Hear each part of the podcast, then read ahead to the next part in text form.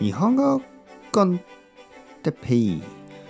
日本語学習者の皆さんをいつもいつも応援するポッドキャスト。今日はインスピレーションについて。インスピレーション。はい皆さんこんにちは。日本語コンテッペイの時間ですね。元気ですか？僕は今日も元気ですよ。今日はインスピレーションについて話したいと思います。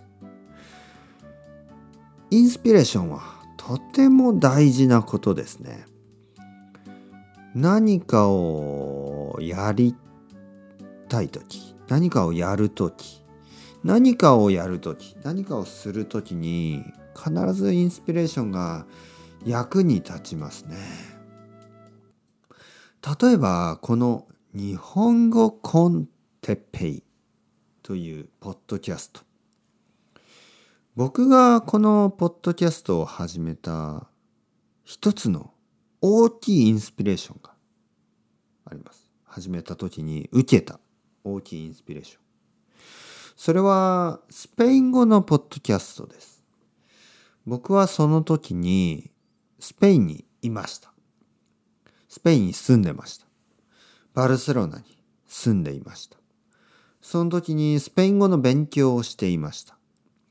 スペイン語の勉強をしている時にエスパニョール・コン・ホアンというホアン先生という人がやっているポッドキャストエスパニョール・コン・ホアンを聞きました。たくさん聞きました。何度も何度も聞きました。毎日毎日聞きました。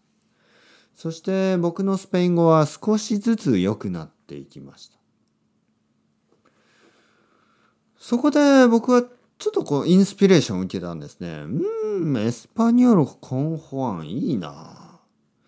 もしかしたら僕も日本語コンテッペを始めればたくさんの人に喜んでもらえるんじゃないかな。たくさんの人の日本語の役に立つかな。日本語の勉強の役に立つかなと思いました。そして、ホアンさんにメールをしました。ホアンさん、ファンです。そして僕が日本語コンテッペイというポッドキャスト、日本語の勉強のためのポッドキャストを始めてもいいですか？と言ったら、ホアンさんはもちろんもちろん頑張って、ね、と言ってくれた。そして僕は日本語コンテッペを始めました。実は日本語コンテッペを聞いてたくさんの人がインスピレーションをもらっています。えー、チェコ語ですね。チェコ語。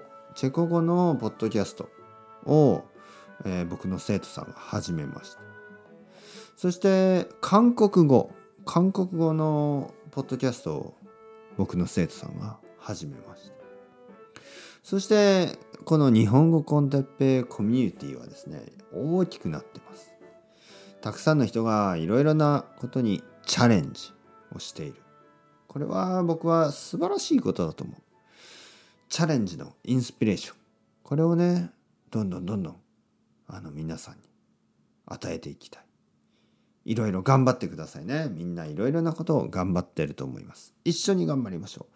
それでは、 chao chao、hasta luego、またね、またね。またね。